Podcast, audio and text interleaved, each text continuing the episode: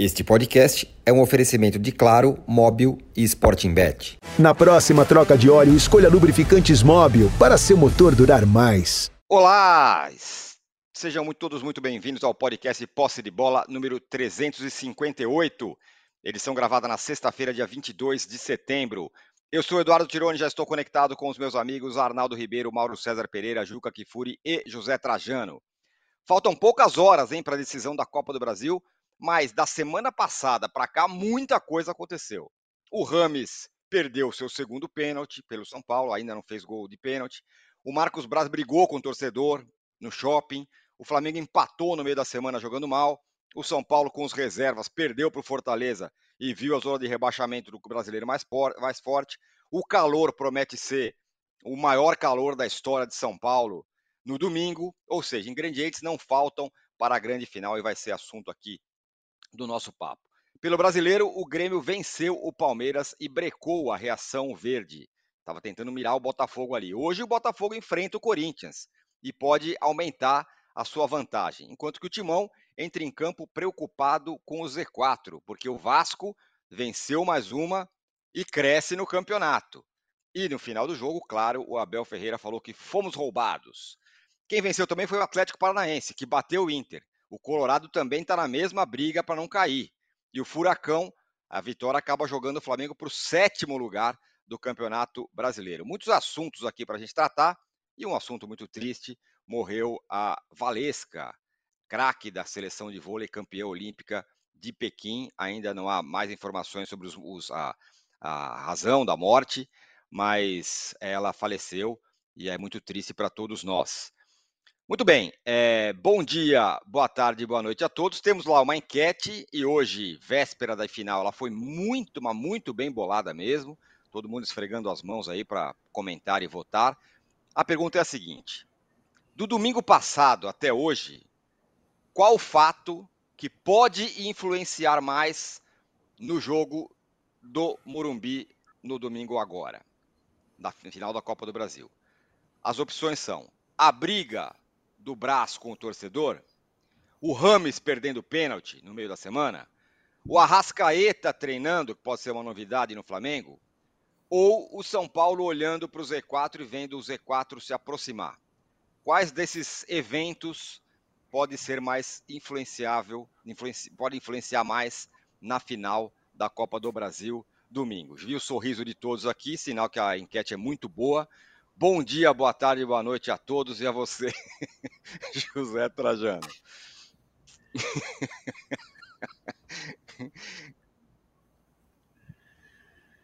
Olha, bom dia, boa tarde, boa noite. Gente, se o São Paulo entrar em campo do jeito que o Tirone entrou no programa hoje, São Paulo não ganha a Copa do Brasil. Olha. Olha só, pense bem como é que está o coração São Paulino. Segunda coisa, enquetezinha mequetrefe. Eu, eu partiria para outro tipo de enquete. Por exemplo, essa, eu acho que nenhuma delas vai influenciar aqui. Nenhuma. Eu acho que vai influenciar vergonha na cara. O que vai influenciar por parte do Flamengo é vergonha na cara. Se esses caras que não têm jogado nada, com técnico enlouquecido, com uma diretoria hum, competente, cheia de problemas, com jogadores tidos e havidos como grandes jogadores, dominando na canela, errando passo daqui até ali. Se tiver vergonha na cara dos jogadores do Flamengo, se eles jogarem, eu acho que o Flamengo é favorito para ficar com o título. Agora, não sei se isso vai acontecer, porque não tem acontecido. Ele vai enfrentar um São Paulo, que não vem jogando grandes coisas, mas vem jogando o suficiente, muito animado pela possibilidade de vencer no título inédito e com comparecimento lá de, sei lá, quantos mil torcedores, o que também é uma faca de dois legumes, como diria Vicente Mateus. Porque ao mesmo tempo que essa torcida empurra e incentiva, que vai esperar o ônibus chegar do lado de fora do Morumbi, se toma um gol o São Paulo e vai tentar levar o São Paulo adiante, também é uma pressão sobre os ombros dos jogadores do São Paulo muito grande. Né? Então, eu, eu, eu colocaria uma pesquisa mais com tentando botar mais personalidade. Cá entre nós, a briga do Marcos Braz, o que, que influencia dentro de campo os jogadores do Flamengo? Influencia muito mais do lado de fora, uma vergonha, é um despropósito. mostra que esse sujeito, primeiro, devia, devia ser expulso, é, ter o um mandato cassado na, na Câmara de Vereadores e ter o um mandato cassado como gerente, diretor, sei lá o que, de futebol. Mas dentro de campo, eu acho que não influencia nada. O pênalti perdido pelo Rami Rodrigues, num jogo que só jogaram os reservas, vai influenciar no jogo decisivo de Copa do Brasil, onde o Rames Rodrigues não vai jogar como titular, talvez nem entre em campo. Como é que vai influenciar? Qual é a outra? É... O Arrascaeta, sim. Se o Arrascaeta treinar, tem que saber se o Arrascaeta está em condições de jogar e bem. Condições físicas, que eu quero dizer, porque ele jogando, joga bem. Aliás, ele não tem sido aquele de Arrascaeta nessa temporada de outras temporadas.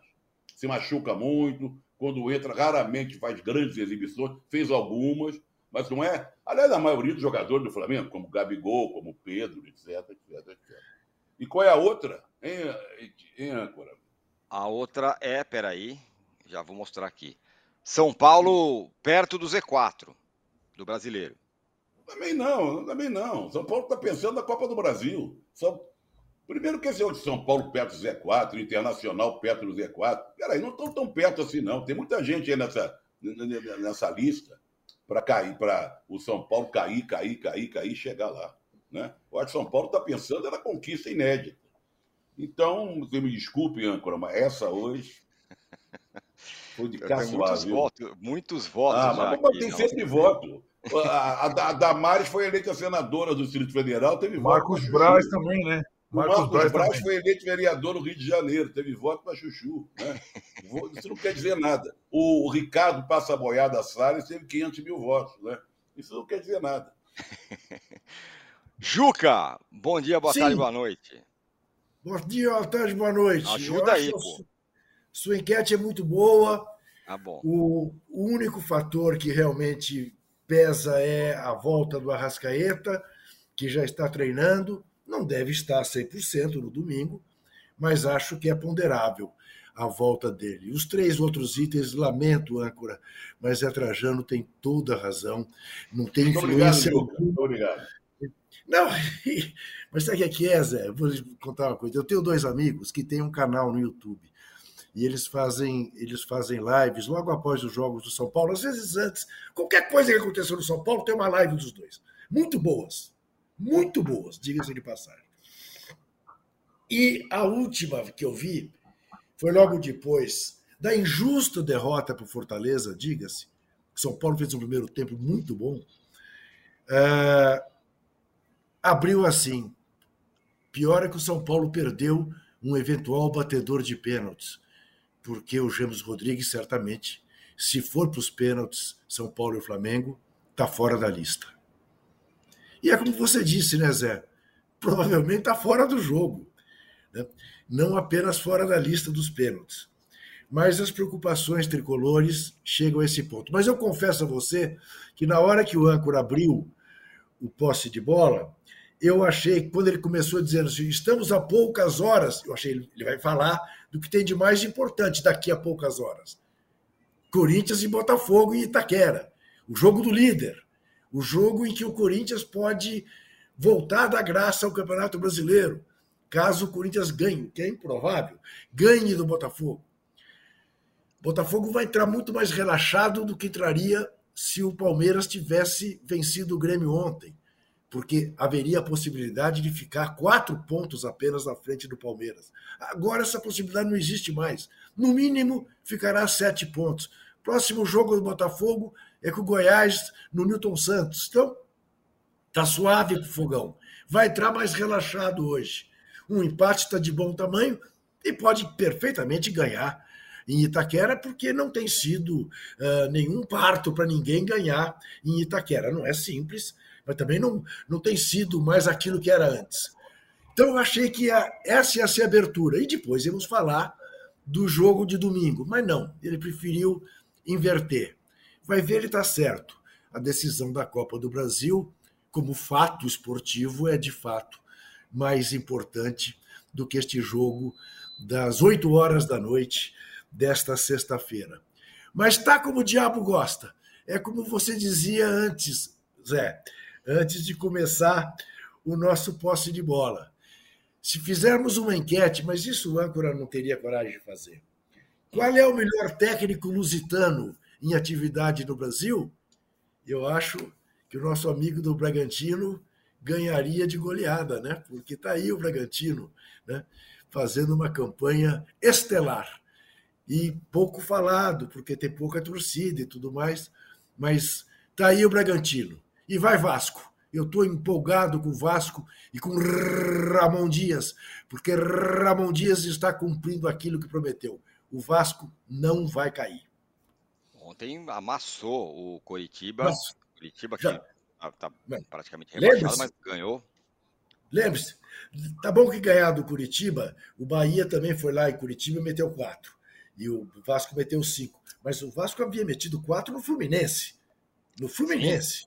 Né? Quer dizer. São, no, Juca, são nove gols em duas partidas. Isso, nove encaixou. Gols. Encaixou e tem alternativa agora, tem banco. Olha, sai, sai o Paier, entra o PEC. Opa, é um outro Vasco. É um outro é Vasco. Outro, é um uniforme outro lindo. A torcida se comportou bem. Tomara que continue assim, mesmo em momentos que eventualmente as coisas não saiam como o torcedor quer. Mas o Vasco acho que vai empolgar essa reta final do segundo turno. Muito bem, já que o Juca falou em portugueses, do Vasco, do Caixinha e tudo mais, o Eusébio aqui, que também é português, ele manda uma mensagem falando: como português, chego a ter nojo do Abel Ferreira, um pseudo-treinador que parece que acabou de desembarcar em Veracruz. Respeito, maturidade e a noção do ridículo só lhe fariam é. bem. Abraços. Bom, o Palmeiras, é. a gente vai falar então. Fala. Não, o que ficou ruim, né, foi ele sair de campo fazendo assim, dizendo estão roubo, estão roubo, estão roubo, e depois provavelmente viu as cenas antes de dar a entrevista coletiva, viu que não houve roubo nenhum, e aí veio com aquela conversa. Se alguém disser que eu estou ah, culpando a arbitragem desonesto, ele culpou a arbitragem. É, não era mais fácil dizer, olha, eu saí de campo de cabeça quente, falei que era um roubo, não foi roubo nenhum. Né? Porque o que aconteceu com o Grêmio nesses últimos dias, aliás, desmoraliza todas as teses do sistema. Né? Porque o Grêmio foi assaltado em Itaquera, no pênalti não dado do Yuri Alberto, e aí como é que fica? Quem, quem os do Botafogo que disseram que estavam querendo evitar que o Botafogo eh, largasse muito, muita vantagem sobre os demais. O Grêmio estaria hoje a seis pontos do Botafogo, caso o pênalti fosse marcado e convertido. Claro que nunca é simples fazer gol de pênalti no Cássio, mas se fizesse o gol, então como é que é isso? Né? Ah, para de chororô, coisa chata. Assuma. O Palmeiras há quantos dias que não faz um gol? Quer dizer, fez 1 a 0 Deus sabe como, né? mas está com dificuldade de fazer gol. O Dudu está fazendo muita falta. Essa que é a verdade. Né? Não foi justo o resultado ontem, merecia pelo menos sair de lá com empate, amassou o Grêmio no primeiro tempo, mas sempre é um roubo, sempre é uma, um fator externo, nunca, nunca é a coisa dentro do próprio time. Ah, coisa chata. Muito bem, Mauro, é, sobre isso do Palmeiras, o Palmeiras, o Grêmio freou ali a, a, a possível aproximação do Palmeiras do Botafogo e, como a gente falou, o Abel saiu de campo lá novamente, falando de roubo, depois falou, não, veja bem, mas falou claramente em roubo ali na saída do, do jogo, o auxiliar dele também ficou ali buzinando na orelha de todo mundo. É, o fato é que o Palmeiras não venceu. Ele falou que era dia da bola não entrar. De fato, né? Teve uma bola na trave ali no final, chances e tudo mais, mas não ganhou. O fato é esse. Semana que vem tem Libertadores para o Palmeiras. É, eu já disse aqui há algumas semanas que Boca e Palmeiras é, provavelmente farão jogos é, fechados, de poucas chances e poucos gols, né? É uma tendência, creio eu. E o Palmeiras só fez, nos cinco últimos jogos, dois gols. Aquele de falta do Rafael Veiga contra o Vasco, muito bonito, por sinal, e o do Breno Lopes, que deu aquela confusão toda nos acréscimos contra o Goiás. 0 a 0 com o Deportivo Pereira, 0 a 0 com o Corinthians e 0 a 1 ontem diante do Grêmio. Então o Palmeiras não fazendo gol já é uma coisa que é meio rotineira até. Tem sido assim nos últimos jogos. Desde que aqueles 4 a 0 lá contra o Deportivo Pereira na Colômbia, o time tem dificuldade para marcar.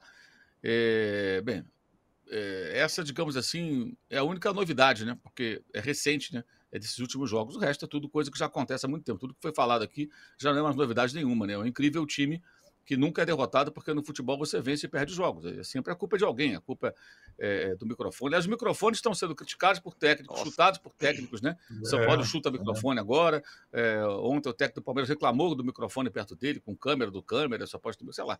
É, até isso é ponto de reclamação, sendo que ontem até eu via no, no, no Sport TV, até o apresentador, bom apresentador lá, o Felipe Diniz, ele até observou, falou, cara, em qualquer competição do mundo de futebol, elas têm transmissão, né? É, é, é, você vai ter microfones que captam áudio ambiente, câmeras, em, em, todos os pontos. O Guardiola ele é mostrado pela televisão o tempo todo na Premier League, né? É, na uhum. Champions também. Não é só ele, como o Ancelotti e todos os outros grandes técnicos. Todos eles são mostrados o tempo todo, porque eles são personagens relevantes nesse contexto. Por isso ganham tão bem, né?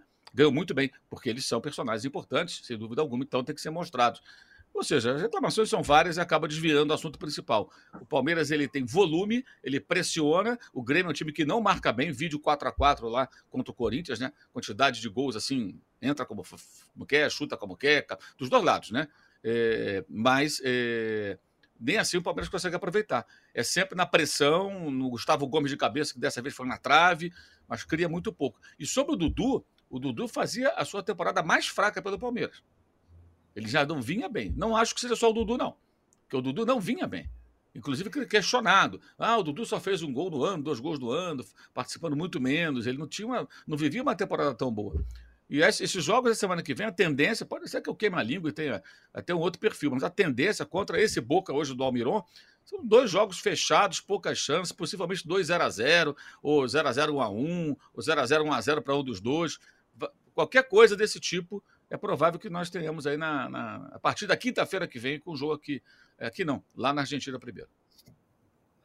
Arnaldo, é... aqui ó, o Arthur, o Kaique Oliveira falou: o Arthur na esquerda no lugar do Dudu é igual a perder Dudu e Arthur, dois dos mais criativos e finalizadores. Ele diz aqui, é. ainda sobre o Palmeiras, que ontem é... perdeu a possibilidade de pressionar um pouco mais o Botafogo. Foram 48 cruzamentos também na área do Grêmio, né? É pra caramba, né?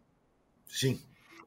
É, então, é, por mais que o Dudu não tivesse bem, como disse o Mauro, não, talvez fosse o ano mais apagado do Dudu com, com a camisa do Palmeiras, sem ele piorou. Porque o Palmeiras tem um, um elenco, assim, como diria Abel, curto e sem grandes opções para o ataque. É, e entre colocar os meninos, é, ainda cruz, que oscilam muito, e colocar os mais experientes, sobretudo para esse primeiro jogo contra o Boca, o Abel vem tentado é, a escalação com Mike e Arthur.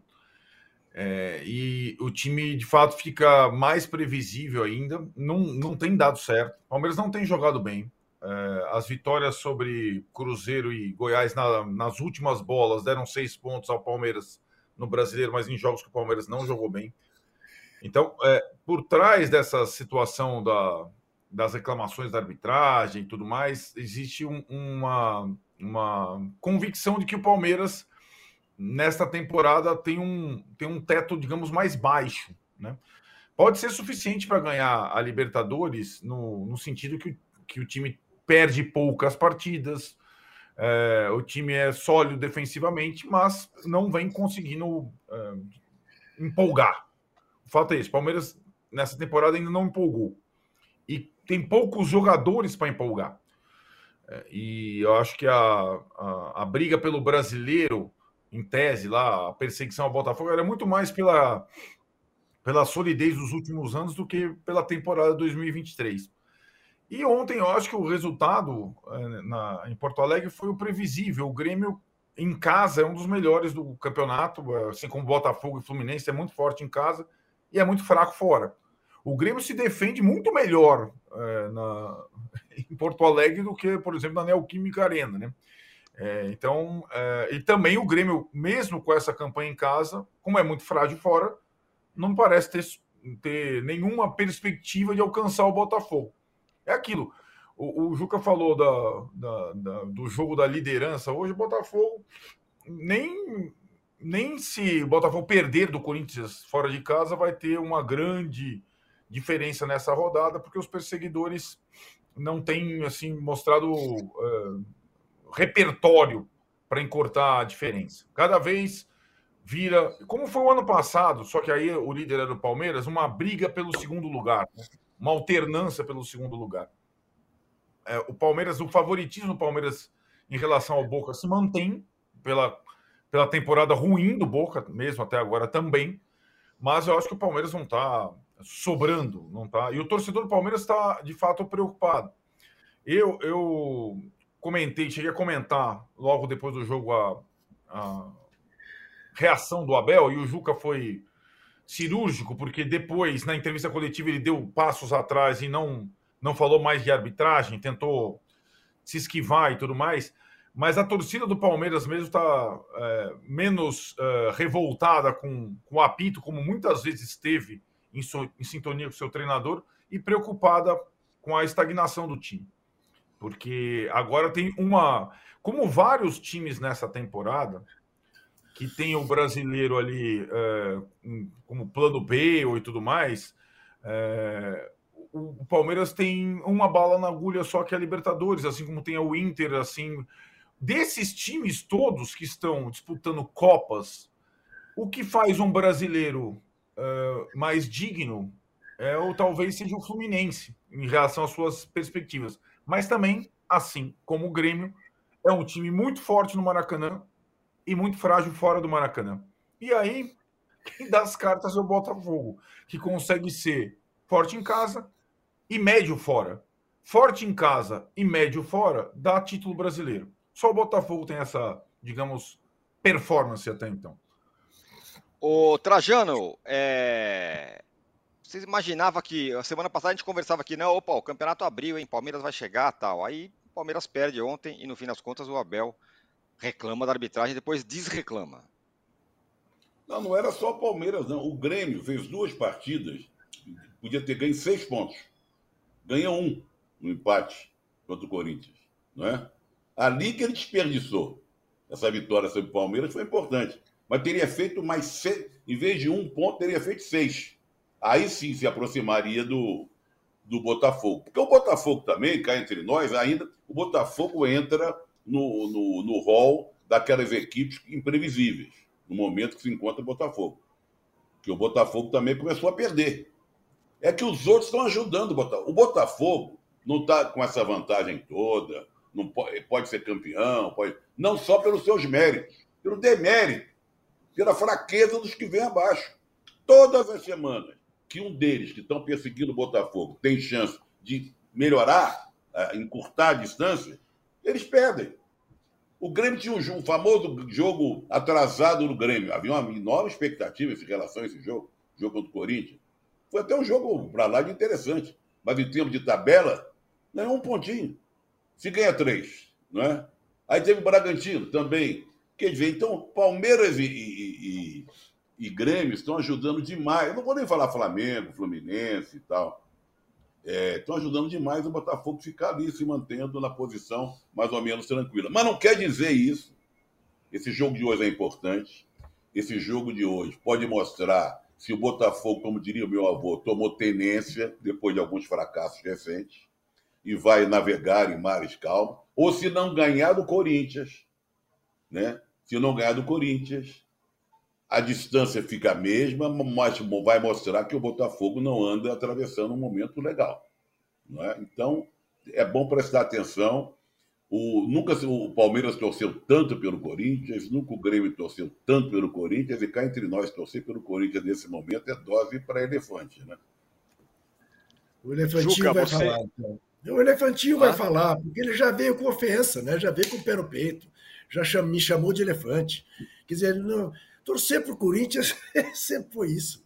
E em raros momentos não foi assim.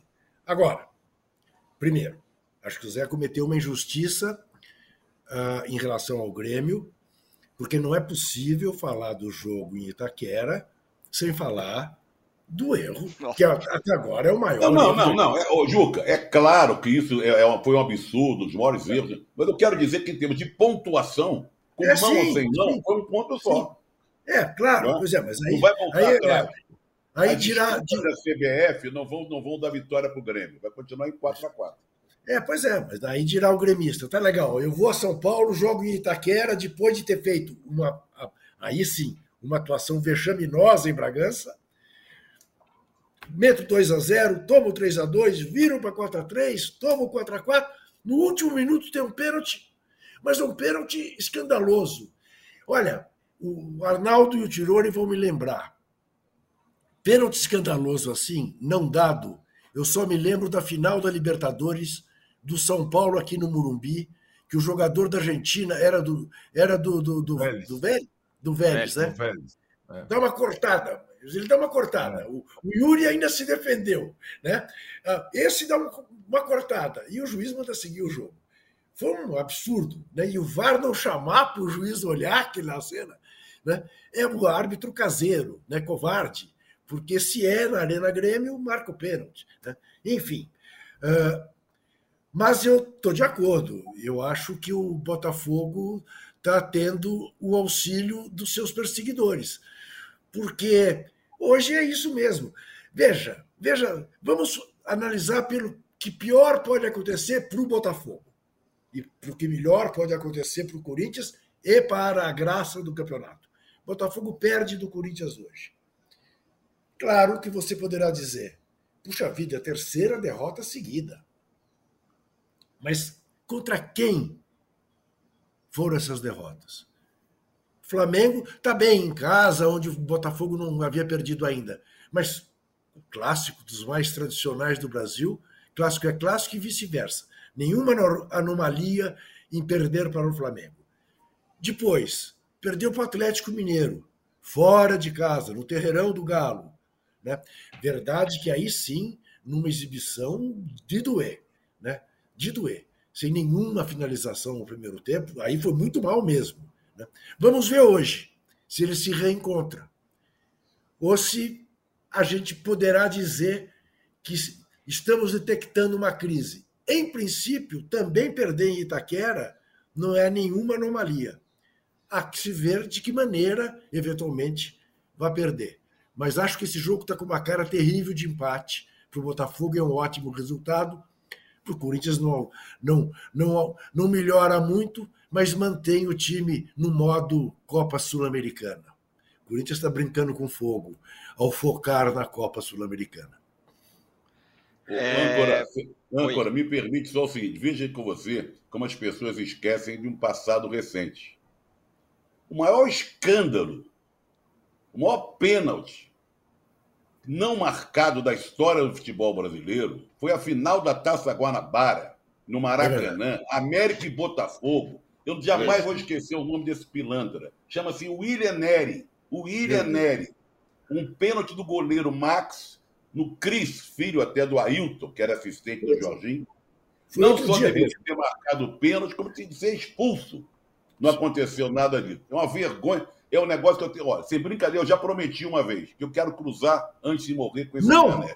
Tá. Tomara que não. Tomara que não. Não vou morder virilha. Não vou morder virilha de ninguém. Não, mas vou, dar o, vou dizer na lata dele todos os afores que eu estou guardando esses anos todos. Ladrão. Esse sim, ó. ó esse sim. Olha lá, é verdade. Essa final eu lembro. Eu morava no Rio nessa época. Ô, Mauro, Botafogo tem chance de abrir e o Vasco está reagindo. Meteu 5 a 1 no Curitiba. Tudo bem, o Curitiba, o time mais fraco do campeonato. Mas já está insinuando que está brigando aí e pode sair com Ramon Dias. O que bota pressão em todo mundo lá em cima. Inter, São Paulo, Corinthians e etc. E o Botafogo, que hoje tem a possibilidade de abrir mais vantagem aí. É, não só Ramon Dias, né? Mas todos os jogadores contratados, né? O time é quase ele todo novo, né? O Vasco contratou, além do Ramon Dias, ele contratou agora, nos últimos meses, o Paê, o Veguete, que já tem seis gols no campeonato, Pedro e Gabigol, cada um tem cinco. Pedro fez 20 jogos, Gabigol fez 17, cinco gols cada. O Veguete fez sete jogos e já tem seis gols no campeonato. Ele era artilheiro lá na Argentina, jogando pelo Belgrano de Córdoba e agora faz os gols pelo Vasco. Ontem, inclusive, o gol dele muito bonito, né? É... então tem o Ferreira, o Medel, o Maicon, o Rossi, o Serginho, o Prachedes, o Paulinho. Contrataram vários jogadores. O Vasco mudou completamente seu time. Aliás, é o que aconteceu com a SAF do Botafogo ano passado. Durante o campeonato, contratou muitos jogadores. O Vasco é a mesma coisa. É, e não é só, né? O Vasco já tem a segunda melhor campanha do retorno, só está atrás do Fortaleza, que é o líder do segundo turno. Né? É, tem outros empatados, mas em critério de desempate está à frente. São 10 gols nos três últimos jogos, são vitórias consecutivas. E se você comparar a pontuação, é, é, do Vasco nos cinco últimos jogos, né? O Vasco fez 10 pontos, não fez mais, porque tiraram o Vasco um ponto naquele gol absurdamente anulado na visita ao Palmeiras, né? Poderia ter conseguido algo melhor, não fosse aquela intervenção do VAR, e estava 0 a 0 o jogo quando o Vasco marcou o gol que foi anulado. O, o, Santos fez seis pontos, o Bahia sete, Goiás e Corinthians quatro, São Paulo dois, Inter e Cruzeiro cinco, Cuiabá um. Então você vê a diferença de pontos do Vasco com 10 em relação a todos os outros times que estão ainda com risco de rebaixamento, né, que vai do Cuiabá para baixo. É um outro momento, o Vasco não vai cair. Muito difícil o Vasco cair, vai ter que acontecer uma outra reviravolta para baixo. E naturalmente agora, podendo jogar em São Januário novamente, isso torna as coisas em tese mais menos difíceis para o Vasco. É uma questão de tempo para o Vasco sair da zona do rebaixamento, me parece. Ô, ô Mauro, se o Vasco Oi. ganhar, se o Vasco ganhar do América Mineiro na segunda-feira, ele ultrapassa o Santos, o Bahia e o Goiás. Pois é, ele já está ali, está nos calcanhares já de. Corinthians, de São Paulo, de todos eles. É uma questão de tempo, me parece. É outra história, né? Outro time, mudou muito o elenco, mudou o técnico. O Ramon Dias é um técnico de currículo. Ele era o maior campeão, o técnico mais vezes campeão pelo River Plate até é, o Galhardo. E ele ganhou o Campeonato Argentino antes do Galhardo chegar, e o Galhardo depois enfileirou vários títulos, até também ganhar o argentino, que foi o último título que ele ganhou. Ele não tinha um título argentino, tinha tudo quanto era taça lá na Argentina, na América do Sul, Sul-Americana, Libertadores, Recopa, mas não tinha o Campeonato Argentino. O Galhardo ganhou antes de sair. E antes dele era o, o Ramon Dias, que em diferentes passagens pelo River Plate era o técnico mais vitorioso. Então, o cara que sabe o que está fazendo. É, e conseguiu de fato transformar o Vasco. Ontem o que me impressionou foi a fome do time do Vasco. Estava 2, 3 a 0, o Coritiba completamente abatido, não tinha a menor condição de reagir. E o Vasco continuou atacando, continuou buscando gol, continuou. É, se desse tempo, faria seis gols, faria mais. Ele ainda pôde tirar o Veguete em dado momento, dar uma segurada no seu atacante principal, é, porque o jogo estava mais do que resolvido. Mas o time jogou ontem com muita volúpia, é que eu falo sempre, há maneiras e maneiras de ganhar de um time mais fraco. O Coritiba é ruim? É. Mas o Vasco ontem amassou o Coritiba como os outros não têm feito amassou mesmo, mas assim, ganhou com autoridade. E antes ganhou do Fluminense, né? É, vem de vitórias seguidas e tudo mais. É um momento muito bacana. É, ó, nossa enquete. Vou botar aqui, ó. Aliás, o Juca não deu, não falou nem número de likes hoje. Sério. Que desleixo, hein, Juca? Por favor. É, agora ó, ganho eu, enquanto, enquanto, isso, eu vou, vou falar da enquete aqui, ó. De domingo é. até hoje, qual fato pode influenciar mais na final da Copa do Brasil? Número de votos incontáveis, muitos votos aqui. A briga do Marcos Braz com o torcedor, 37%. Rames perdendo pênalti, 4%. A Rascaeta treinando, 53%. E o São Paulo mais perto do Z4, 5% por enquanto. Vamos chegar aí a 3 mil likes hoje, já que o Juca demorou é, para pedir. O, o, a gente vai falar já do, do, do Flamengo e da final, mas só rapidinho, Arnaldo, é, essa reação do Vasco Flamengo pressiona a Corinthians, São Paulo e Flamengo na final. É, essa reação pressiona Corinthians, Internacional, essa reação do Vasco pressiona Corinthians, Internacional, São Paulo, a galera que está ali em cima e que está com outras copas e tudo mais. É, mas eu acho que o, o, grande perdedor da rodada agora, o pressionado da vez, é o Bahia do Rogério Senna, que não tem Copa nenhuma, para disputar paralelamente, que tinha vencido o Curitiba e que jogava com o Santos em casa. E que perdeu do Santos em casa. Automaticamente recolocou o Santos na briga e agora é o time que está ali é, um pouquinho acima da zona de rebaixamento, mas em pontos perdidos, como o Trajano falou, se o Vasco ganhar seu jogo atrasado, passa um monte de gente, o Bahia entraria na zona de rebaixamento. Eu, e acho que desses todos times que vieram é, de, da, das transformações de Série B e SAF, parecia ser a, a, a, transição mais tranquila, né? O Bahia não tinha grandes problemas, é, o Bahia tinha estrutura, e o Bahia agora com ficou numa situação bem delicada nesse momento do campeonato, com a derrota em casa para o Santos. Né? É o, é o... Os outros times, Tirone, é, eu vejo muito como os, esses que você citou envolvidos nas Copas, eles estão ameaçados, sim, mas eles já estavam antes e estão ali, de fato, cada vez que se aproxima do jogo tal da Copa X ou Y, é, eles, eles, eles é, vão, vão perdendo terreno no brasileiro e vão se contentando em brigar contra o rebaixamento. Em relação ao São Paulo, por exemplo, o São Paulo não ganha, é a maior série de 100 vitórias do, do brasileiro. O Mauro já citou a campanha do segundo turno. O São Paulo só é melhor que o Curitiba, com quem tem o jogo atrasado na próxima quarta-feira, pós-decisão da Copa do Brasil. Né? É tudo ou nada. É, e o São Paulo não ganha um jogo do brasileiro desde o jogo contra o Santos. Curiosamente, a última vez colocou o time principal inteiro para jogar no Campeonato Brasileiro. Né? Então, é, é, faz parte essas opções e aí você tem que arcar com as consequências. Agora, o Bahia não está jogando com time alternativo ou tal, ele está jogando com o time principal o tempo todo.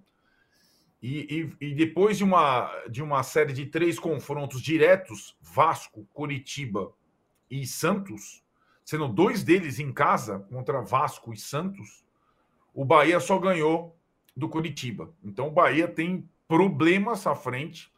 É aquela situação que parecia é, tranquila, mas administrável com a troca do treinador. O Bahia, para mim, é o grande perdedor dessa rodada, independentemente do que acontecer em Itaquera e no jogo Atlético e Cuiabá, que fecha a rodada no sábado.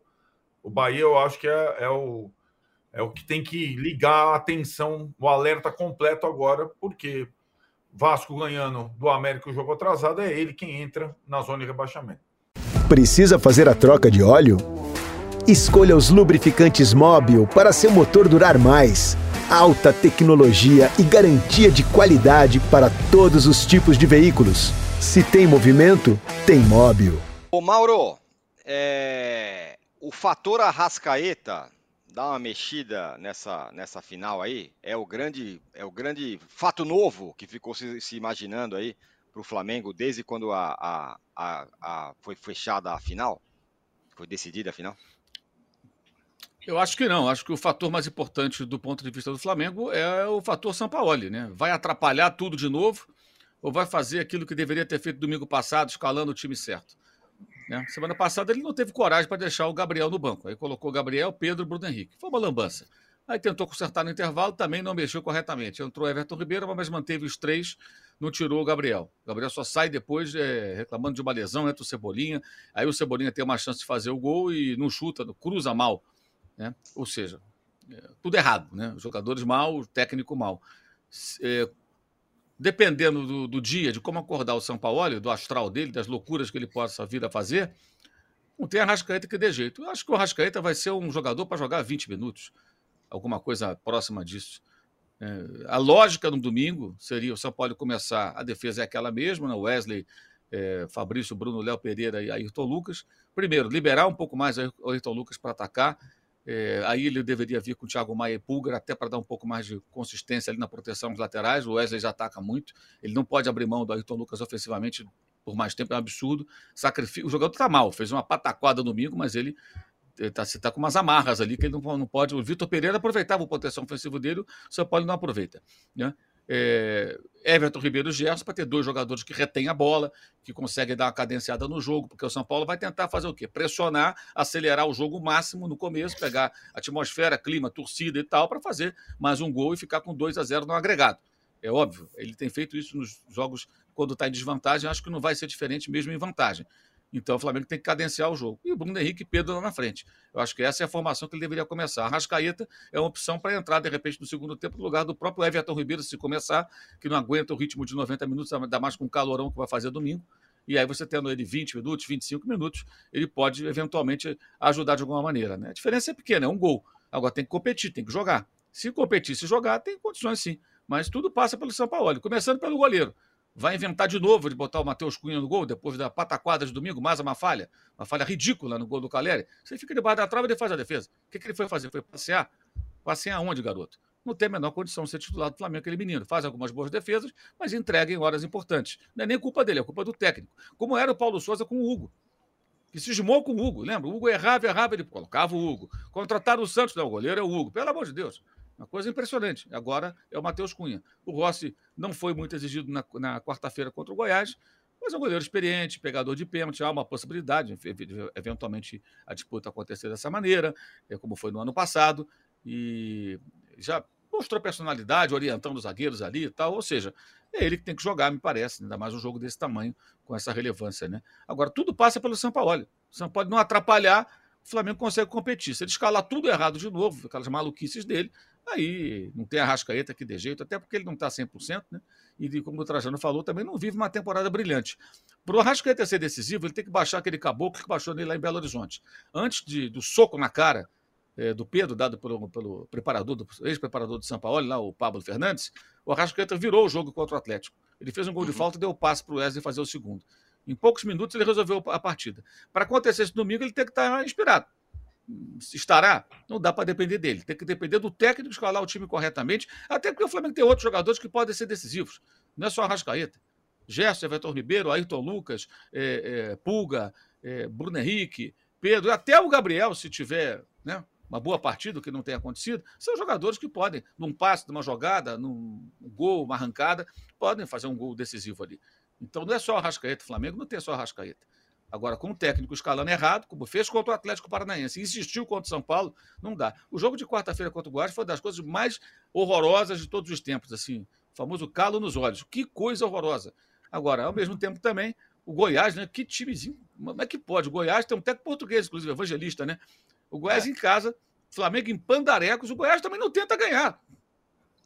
Flamengo é uma porcaria, uma atuação ridícula, mas ninguém fala. Do... Cara, o Goiás tá vendo os outros se aproximando. Pega o Flamengo em casa, cara, é a chance de ganhar do Flamengo. Vamos dar um coro nesses caras aqui. O Atlético meteu três, São Paulo ganhou no Rio. Por que não? Nada. Não chutou a bola no gol, gente. Que jogo ruim, por favor. Não dá. Aquele jogo de quarta-feira. Ali acho que não foi culpa do São Paulo, não. Acho que a acomodação muito dos jogadores e o técnico e o time do Goiás muito covarde. Porque esse Flamengo aí não tem que respeitar tanto, não. Tinha que ter ido para cima em algum momento e tentar ganhar o jogo. Não tentou. Foi um negócio muito sério o jogo de quarta-feira em Goiânia. Que coisa medonha. Pior jogo do campeonato, possivelmente. O Trajano, é... nos dois lados, tanto do São Paulo quanto do Flamengo, tem a questão tudo ou nada, né? Porque o São Paulo, se perder, vai se ver perto da zona do rebaixamento.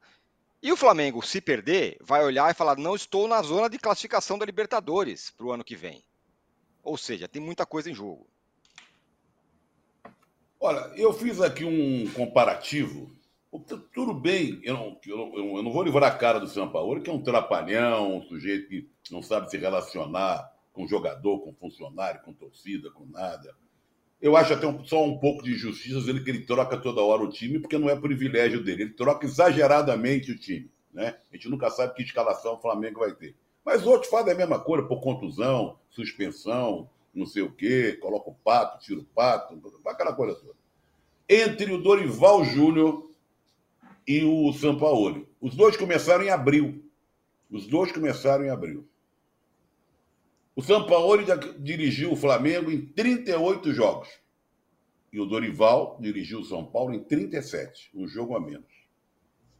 Sampaoli conseguiu 20 vitórias. O Dorival, 18 vitórias. O Sampaoli teve oito derrotas. O Dorival Júnior teve 12 derrotas. Quer dizer, o, o, trabalho do o São Paulo, o Flamengo, melancolicamente, terrivelmente, absurdamente está em sétimo lugar, e o São Paulo, terrivelmente, absurdamente, está em décimo terceiro, com o jogo a menos. Então, quero dizer o seguinte: o São Paulo é responsável por muita coisa errada que está acontecendo no Flamengo, mas bota muita coisa mesmo. Mas o Dorival Júnior também não é nenhuma, não é para sempre. Está aqui os números. Vocês acabaram de falar, ah, se perde o jogo, perde a final da Copa do Brasil. Vai ter que. A Sul-Americana, o São Paulo foi eliminado no Morumbi, pela LDU. E o Flamengo foi eliminado pelo Olímpia lá em Assunção. Duas vergonhas.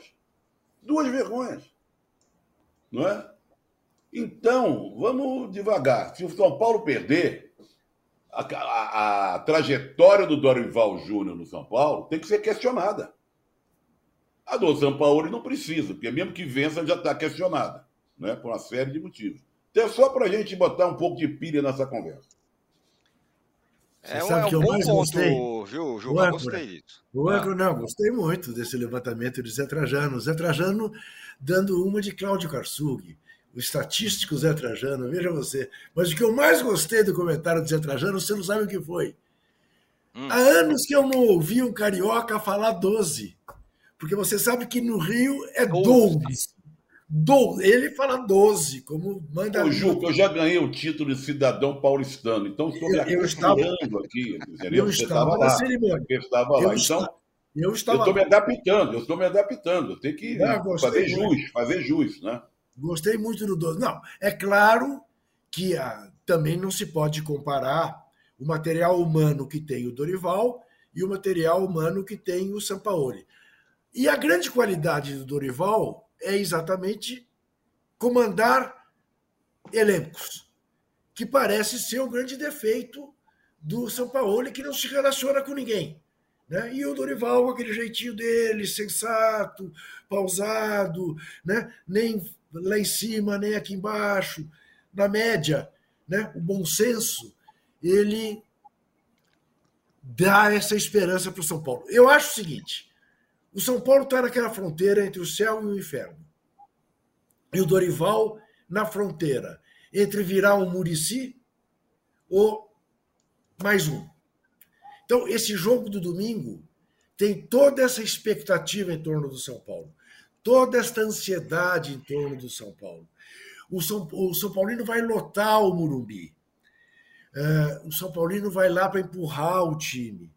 Se acontecer de, por exemplo, tomar um gol no começo do jogo, vai ser um Deus nos acuda. Vai ser um Deus nos acuda. É um jogo interessantíssimo. É, eu sou absolutamente capaz de me colocar no lugar do São Paulino, porque eu cresci vivendo essa situação em que está o torcedor do São Paulo hoje. Então, estou muito curioso por ver o que vai acontecer no domingo felizmente, sem ter que tomar partido de nenhum lado. É, uma vez, eu, quando eu morava no Rio de Janeiro, eu peguei um táxi, eu morava ali mais ou menos perto do aeroporto, de, eu morava no Flamengo, perto do aeroporto de, do Santos Dumont. Santos Dumont. E eu peguei, um, eu peguei um táxi, eu precisava de uma nota, e na época deu 12 reais. Adivinha como o cara escreveu a nota? 12! Com o 12, claro. O cara escreveu, 12. escreveu a nota 12 reais para mim. Isso deve ter nascido o... no Meia. Nasceu no Meia, como eu. o Arnaldo, céu e inferno para os dois. Eu gostaria. E essa estatística do Trajano, hein? No fim das contas, nos, nos números frios, o trabalho do São Paulo é, não, é, é, não é tão. Só antes do Arnaldo, e colocando para o Arnaldo. É porque gente, é claro que o Juca falou, o, o material humano, outro é superior, não sei o quê. É só essa comparação que eu fiz porque a gente fala tão mal, tão mal, critica tanto o Sampaoli, e tem razão de falar mal e criticar, e preserva muito o Dorival. Mas nos números frios, os números do Sampaoli começaram no mesmo mês, em abril, são superiores ao do Dorival. E aí, Arnaldo? É, mas acho que é, são, são clubes e situações muito diferentes, né? É, o, o Juca passou um pouco sobre o que é a final para o São Paulo ou para o São Paulino, o que é o final para o flamenguista. Só de a gente analisar as torcidas, as situações, os clubes antes de chegar na comparação dos treinadores, se o São Paulo perde o título, é uma tragédia, é uma depressão coletiva.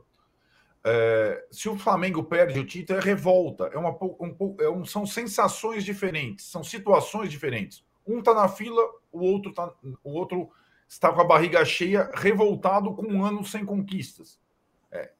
Em relação aos treinadores, os trabalhos dos treinadores, é, é impossível a gente dizer que, olhando o time do Dorival, o São Paulo não tem um conjunto, não tenha lá o trabalho do Dorival. Talvez o, o símbolo do trabalho do Dorival não seja é, algum jogador que possa definir o jogo. E o São Paulo hoje até tem alguns jogadores.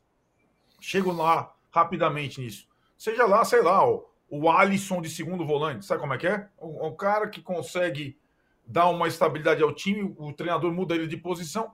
E acho que esse jogo coletivo do São Paulo contra o individualismo do Flamengo, as, as, as, as valências dos jogadores mais habilidosos do Flamengo estavam todos ali colocados na primeira partida no Maracanã. O São Paulo foi simplesmente organizado competitivo e o Flamengo foi de novo um bando. Essa é a situação que o Mauro descreveu.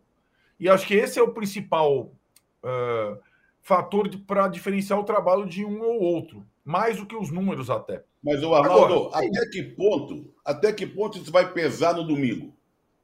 Pouco. Eu acho que pode pesar no domingo. O Dorival não vai inventar. A gente sabe que não vai inventar. A gente sabe a escalação do São Paulo. A gente sabe o jeito que o São Paulo vai jogar. Talvez seja insuficiente. Porque domingo tem uma carga outra. Essa fila de uma década. E se alguma coisa der errada, se a bola resvalar em alguém entrar, gol do Flamengo, pode mudar tudo. A gente sabe disso. É uma outra circunstância. É, e esse fator emocional, o São Paulo também joga contra ele mesmo no domingo. Exatamente. Joga contra ele mesmo. pode ajudar como pode atrapalhar. Exatamente. É isso mesmo. Eu acho que o Juca comparou a questão lá do Corinthians. É, o Corinthians em 77 contra a Ponte ganhou o primeiro jogo, é campeão, vamos celebrar. Perdeu o segundo jogo, o Morumbi lotado. Saindo na frente. Saindo Exato. na frente. Gol do Vaguinho 1x0 Isso. Era, só lembra do gol do Basílio, mas o Palmeiras contra a Inter de Limeira, cara, em 86. Inter de Limeira, dois jogos, Morumbi lotado, empatou o primeiro, vai ser campeão. Não, não foi, tomou um gol, acabou tudo. Então tem. E aí eu tô falando de Inter de Limeira e Ponte Preta, não tô falando do Flamengo, né? Com todo Isso. respeito a Inter de Limeira e Ponte Preta. Claro. Então, é, é, o São Paulo tem seus próprios fantasmas no domingo, além do adversário. É, não é simples jogar nessa situação. Agora, é, o Dorival é, é um bom treinador para essa situação de fila. Eu imagino o São Paulo nessa circunstância, por exemplo, com o Rogério, que era um cara que vivia o São Paulo intensamente e ficava naquela pilha, ia ser uma coisa, de fato, o, o Dorival talvez não consiga, seja capaz de não se influenciar dessa, desse turbilhão. Desse, nessa, então, é, talvez ele consiga, como foi no Maracanã, tomar as decisões corretas de escalação e trocas. E aí eu só chego em relação aos jogadores, porque a gente falou bastante do Arrascaeta, e aí eu vou chegar na tua enquete. Eu fiz aquela volta, tá? você colocou dois jogadores na sua enquete, certo? Quais Sim. são? O Rames e o Arrascaeta. É.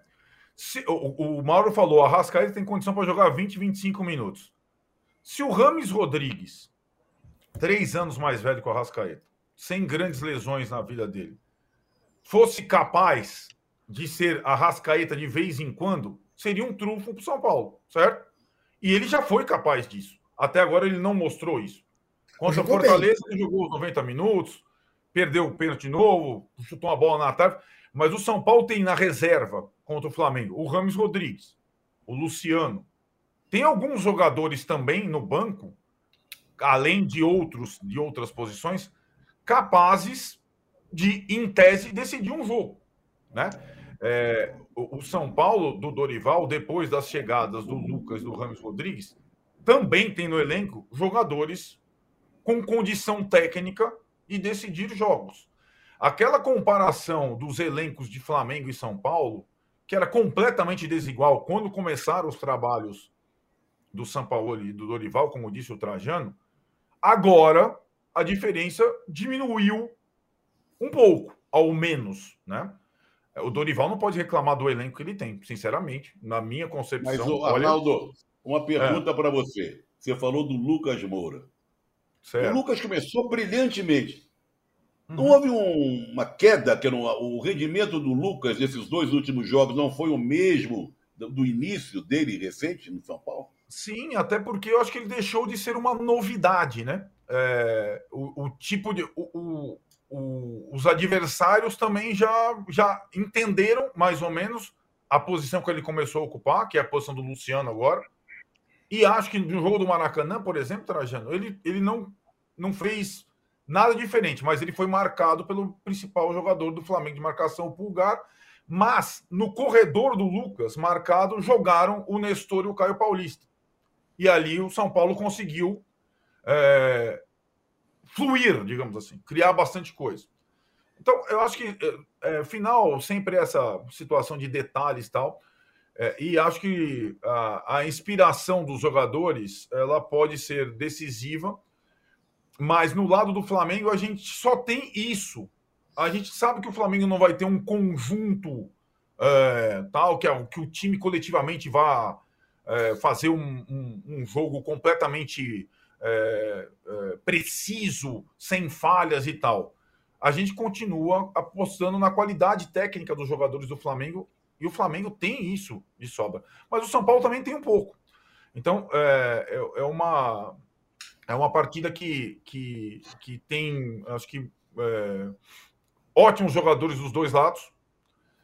Tem um time mais organizado do lado do São Paulo, um time bem desorganizado do lado do Flamengo, mas a carga toda, toda, toda está em cima do São Paulo. Porque é o São Paulo que está na fila, não é o Flamengo. Eu vou fazer. Quero falar um pouco sobre isso com o Mauro, mas antes vou pedir para o Juca entregar já o seu ratão e o seu gatão. Ratão de, e quero deixar também uma pergunta, uma pergunta no ar. Ah. É se o São Paulo perder, se vai haver a live São Paulino após o jogo. Vai, né? na vitória e na derrota. Isso, isso, isso é a única, a única certeza de domingo. A única é certeza. De, aliás, o canal foi forjado em derrotas, né? Isso, Live pós-derrota é o que não falta. Eu, é isso aí. Eu farei, eu farei é questão é de assistir. Nisso. Eu farei questão de assistir solidariamente e com meu lenço na mão. Uh, o nosso gatão de ouro, o nosso gatão de ouro vai para o Caixinha este técnico português discreto que mantém o Bragantino no G4. E o nosso ratão de bronze vai para um grupo e uma pessoa. O grupo, todos envolvidos na arbitragem do jogo Corinthians 4, Grêmio 4. O senhor árbitro da FIFA, o senhor VAR da FIFA Todos eles compõem um bando de incompetentes que cometeram crime lesa campeonato brasileiro. Eu repito, o Grêmio poderia estar a seis pontos do Botafogo.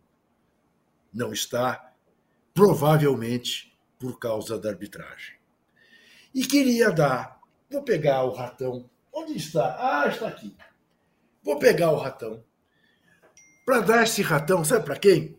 Para o Duílio Monteiro Alves. E vou explicar por quê. O Corinthians deve estrear hoje uma terceira camisa muito bonita, uh, lembrando a participação dos corintianos na campanha das diretas. Muito bem. Quem estava no palanque dos jogadores corintianos na campanha das diretas? A camisa é uma homenagem ao comício do Vale do Anhangabaú. Sócrates, que não poderia estar hoje, Casagrande, Juninho e Vladimir. Muito bem. Senhor Duílio Monteiro Alves fez o lançamento desta camisa, não convidou nem o Casagrande, nem o Vladimir, nem o Juninho. E é um negócio de maluco. Aí você pensa, não, por quê? Não convidou o Casagrande? Porque o Casagrande é um crítico feroz dele, diz que ele é o pior presidente da história do Corinthians.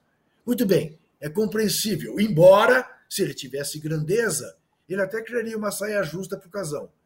Convida e diz: Bom, vai recusar? Estou aqui te fazendo uma homenagem. Né? Não teve essa grandeza, porque ele é desse tamanho. Agora, o Vlá e o Juninho, que sequer falam dele, não tem espaço, não fazem comentário, não está no lançamento dessa camisa, dá a medida de como esse cara usa da democracia corintiana para fazer o marketing dele. Não acredite. É demagogia, é mentira, ele não tem nada a ver com isso e ganha o ratão de bronze. Muito obrigado. Até segunda. Tomara com um campeão da Copa do Brasil. Isso teremos com certeza. Antes de encerrar, o Juca já está saindo, é, mas Mauro, eu queria que você é, comentasse um pouco sobre isso. Essa não é uma arma importante para o Flamengo? É, aproveitar da pressão do tamanho de uma tonelada que vai estar nas costas de, de, de todo o São Paulino? Eu respondo com, com propriedade. O São Paulino está apavorado hoje. Não pensa que ele está ansioso, ele está apavorado. Vocês acham mesmo que se o Flamengo perder domingo o título, tá tudo bem? Que ninguém vai ligar? Não. Torcida não, não. não, vai ficar pé da Mas vida. é- Cara, não, o couro é vai comer para é qualquer lado. revolta, Não é, Não, não, não é o sensação qualquer Não, não, lado. não, não. Não importa. Não, qualquer não, um que perder tá, pergunta- tá em maus lençóis. É, São Paulo não, a minha pergunta, fila. Mauro, é se, Até é porque se o- existe um se- clima meio otimista e tal, bababá. Não existe. Né? Tem muita gente Não animada. existe. Oh, é eu vi na televisão até coleguinha convidando coleguinha. Pô, venha no domingo, parece que vai pra Ah, mas festa. Eu vi isso. Aí é que É, promove o tem, tem, né? Pode não ser É. todo mundo, mas tem. Que tem, tem. Sempre tem. Sempre tem. Hum. Os otimistas sempre tem. Tem gente tatuando até a perna com o escudo de campeão, claro que tem. Sempre tem um ou outro que tá meio bobo ali, meio otimista, é, correndo risco, né? E tem- que tem, tem. Ah, não me diga que não tem, porque tem. Agora, se o Flamengo perder, o couro vai comer também. Ah, vai ser revolta e tudo. E, e domingo, se o Flamengo meter 2 a 0 no São Paulo, a torcida vai enfiar o rabo entre as pernas, vai ficar revoltada também, cara. A torcida do São Paulo vai ficar revoltada que ela não está preparada para perder esse negócio, não. A torcida do São Paulo ela quer o título, está preparada para ser campeã. Ela não está preparada para perder o título. Se acontecer uma tragédia, um, morubi, um morubizaço, né, vai ser um choque. E a reação não vai ser uma reação pacífica, vai ser uma reação de ódio. Porque eles, Então, o torcedor do São Paulo espera, foi o espera né? o título. Ele espera o título. É, Isso para mim é muito claro. Acho que para qualquer lado. Pode ser, a situação dos clubes é diferente. Agora, no sentido que um não ganha muito tempo um título importante, o outro ganhou títulos importantes recentes. Mas a, a temporada do Flamengo é um absoluto lixo. Né? O presidente do clube está no olho do furacão, criticadíssimo. O vice de futebol envolvido agora numa outra confusão, né? que é uma coisa que eu nem sei porque essa coletiva ontem foi lá no Flamengo. O problema é dele, não é do Flamengo. Tinha que ser outro lugar. Marca o local lá e da- do shopping, podia ser entrevista, né? Marca no shopping. Por que que foi no Flamengo? Aí tiraram lá o painel dos patrocinadores, que era o mínimo, né? Mas não tinha nem que ser do Flamengo, na minha opinião. Porque esse é um problema da vida pessoal dele, não é do Flamengo. Né? Da vida dele como vereador, dirigente, mas é fora, estava fora. Como eu acho um absurdo eh, a maneira como muita gente, a gente não falou sobre isso, está tratando, na mídia inclusive, como natural e normal cobrança de torcedor interpelando personagens do futebol na rua. Né? Amanhã, no restaurante, no parque, na praia, onde o cara estiver no cinema, vai ser peitado por torcedor. Isso não pode. E aí entra uma coisa que a gente tem que ficar bem esperto. O que aconteceu com o Luan aqui em São Paulo foi um absurdo. O cara foram catar o cara dentro do motel. E não aconteceu nada, nada. Quem fez Uhum. aquilo, ó, não aconteceu nada. O rapaz foi embora de São Paulo, voltou para Porto Alegre. Desfez um contrato que ele tinha. Não estou defendendo aqui o Luan profissionalmente, não, porque ele foi muito mal no Corinthians. Mas foram buscá-lo dentro do motel. Não houve nada depois de. Nada, aconteceu nada. Ficou tudo bem. Tudo tranquilo. Agora, o dirigente, o Marcos Braz não tem que ficar no Flamengo, o trabalho dele esse ano é péssimo, é, a rejeição é enorme. Ok, ele errou, ele não tinha nada que se meter na confusão, mas torcedor não tem direito de ficar perseguindo e caçando personagens do futebol. Ah, não, ele só estava ali cobrando. Como é que pode isso, meu amigo? O cara fica na porta da loja ali, chega aí, ô fulano. Que chega aí o quê, meu camarada? Que história é essa? A gente não pode tra- transformar isso em algo normal. Até o dia que morrer alguém. Tá? Hoje foi o Braz, outro dia foi o Luan. É lógico, sempre são personagens que estão em baixa. Ninguém persegue o cara que está em alta. Então é muito fácil bater no personagem que está em baixa, porque ele faz uma série de bobagens, de repente, aí todo mundo critica. Mas independentemente de quem seja, tem que ficar claro: o torcedor quer protestar, compra ingresso, vai no estádio, ou vai à porta do CT sem atacar o carro do jogador, sem tacar bomba, sem tacar pedra, leva lá faixa, cartaz, o que for, e faz a manifestação de protesto que vai ter repercussão na mídia. Olha, estamos insatisfeitos com vocês, essa é a nossa mensagem. Isso é o limite, na minha opinião. Se você estiver insatisfeito com o prefeito da cidade, você pode ir na porta da prefeitura e fazer um protesto. Que a gente vê nos filmes americanos, né? a pessoa com aquela plaquinha lá, eh, protestando a favor ou contra algo ou alguém. Agora virou esse negócio, o cara vai chegar na porta da loja, outro vai estar no restaurante. Muito perigoso esse caminho, acho que a gente está deixando passar e discutindo muito pouco essa questão. Nós que eu falo, a mídia em geral. Né? Porque é mais fácil só bater no Marcos Braz, que está errado, óbvio. Eu estou aqui defendendo o Marcos, pelo contrário, porque isso vai dar mais clique, é mais fácil, tudo mais. Mas acho que ninguém tem razão nessa história. Torcedor não tem que ir para a porta de loja para falar nada para dirigente. É uma coisa é você passar pelo cara pela rua e eventualmente chegar e falar: pô, meu irmão, tá difícil aí, o time tá perdendo, dá um jeito lá. Até uma coisa é, é, natural do dia a dia. Não tem agressividade. Agora, parar na porta e chega aí. Tá lá no áudio, no vídeo, né? A gente só ouve praticamente que a imagem só mostra o chão ali e tal.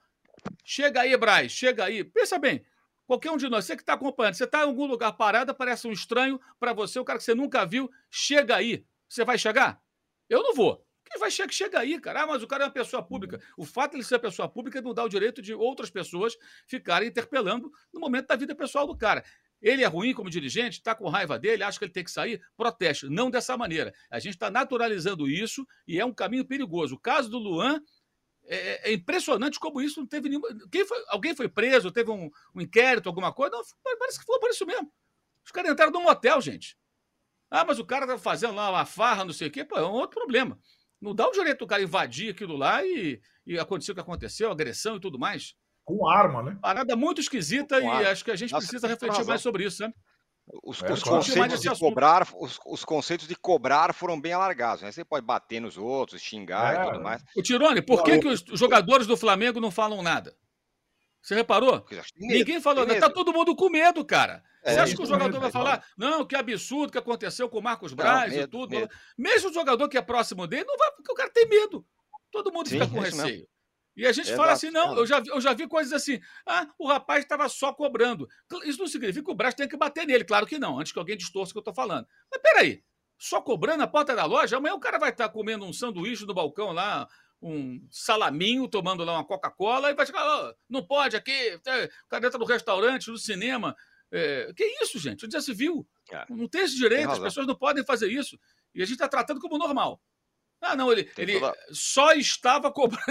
Só não tem que estar tá ali, amigo. Você tem que ter para lugar. E, além é disso, os movimentos, é, muitas vezes organizados no sentido de perseguição aos personagens do futebol. Né? Os mesmos que criticam a torcida organizada, e eu não critico, então fico à vontade para falar que eu defendo as organizadas, tem que existir, sou contra a punição de CNPJ, não acho que a raça e a jovem tem que ser banida, tinha que estar tá lá e quem brigar que responda com o seu CPF, dá um CNPJ da torcida. Os, muitos dos colegas que criticam isso não estão criticando esse absurdo. Né? Que tem o um movimento estruturado, está provado, tem os prints aí para qualquer um ver. É, bom, é bom ter falado isso, porque de fato normalizamos esse negócio, vamos cobrar e tudo mais. Trajano, para finalizar, queria que você desse um plá aí sobre essa notícia horrível que a gente teve hoje, a morte é, da Valesca, campeã olímpica é, de vôlei, um negócio que chocou a todo mundo, tá todo mundo é, transtornado com essa, com essa notícia horrível. É, é, não se sabe direito aí dos detalhes, mas o importante, o, o sério, o triste disso tudo da notícia é a morte de uma campeã olímpica, né? Jovem, que era uma belíssima jogadora, e eu recentemente assisti uma entrevista dela lá no Bola da Vez, na ESPN, muito segura, vivia dando palestras motivacionais, estava lançando um livro, biografia dela. É, a, a, o, meio esportivo está muito chocado. É, há possibilidade de ter sido isso, de ter sido aquilo, mas aí, no caso, não, não é, é chocante de qualquer maneira. E o vôlei, principalmente, mas não só o vôlei, né? Uma atleta olímpica, campeã olímpica, é, muito chocante e fez um, teve uma passagem pela seleção. Jogou até recentemente, com mais de 40 anos, encerrou a carreira oficialmente no ano passado. É muito triste o que aconteceu. Agora, só queria incluir, no, quando o Mauro falou, que, que essa coisa é extensiva a jornalistas, sabe? Sem dúvida. Extensiva Sim. a jornalistas, sabe? Porque é muito, muito perigoso. Você hoje sofre represa. Tem gente que ataca jornalista, ela vai para cima, você não pode tomar, como você falou, uma Coca-Cola e comer um sanduíche na esquina. Tem muitas vezes uma certa ou enorme agressividade para cima de jornalistas, que têm personalidade, que não tem medo de, de falar o que pensa, e isso é muito perigoso. É, exatamente. Muito bem, Arnaldo Ribeiro, José Trajano, Mauro César Pereira, o Juca já foi, o posse de bola fica por aqui. O de é, segunda-feira vai ser um posse de bola antológico, hein? Hein? O de segunda-feira vai ser antológico. Estaremos a decisão aqui. da Copa do Brasil. Pós-decisão da Copa do Brasil, estaremos aqui. Se sobrevivermos, estaremos aqui. Valeu, Arnaldo. Não pode fugir Mauro. da raia, combinado entre nós. Não fugiremos. Não, não fugiremos. pode fugir da raia, tá bom. Tenho de primeira daqui a pouco às 11 horas, às 6 da tarde tem o fim de papo, eu volto com vocês. Valeu, bom fim de semana. Tchau.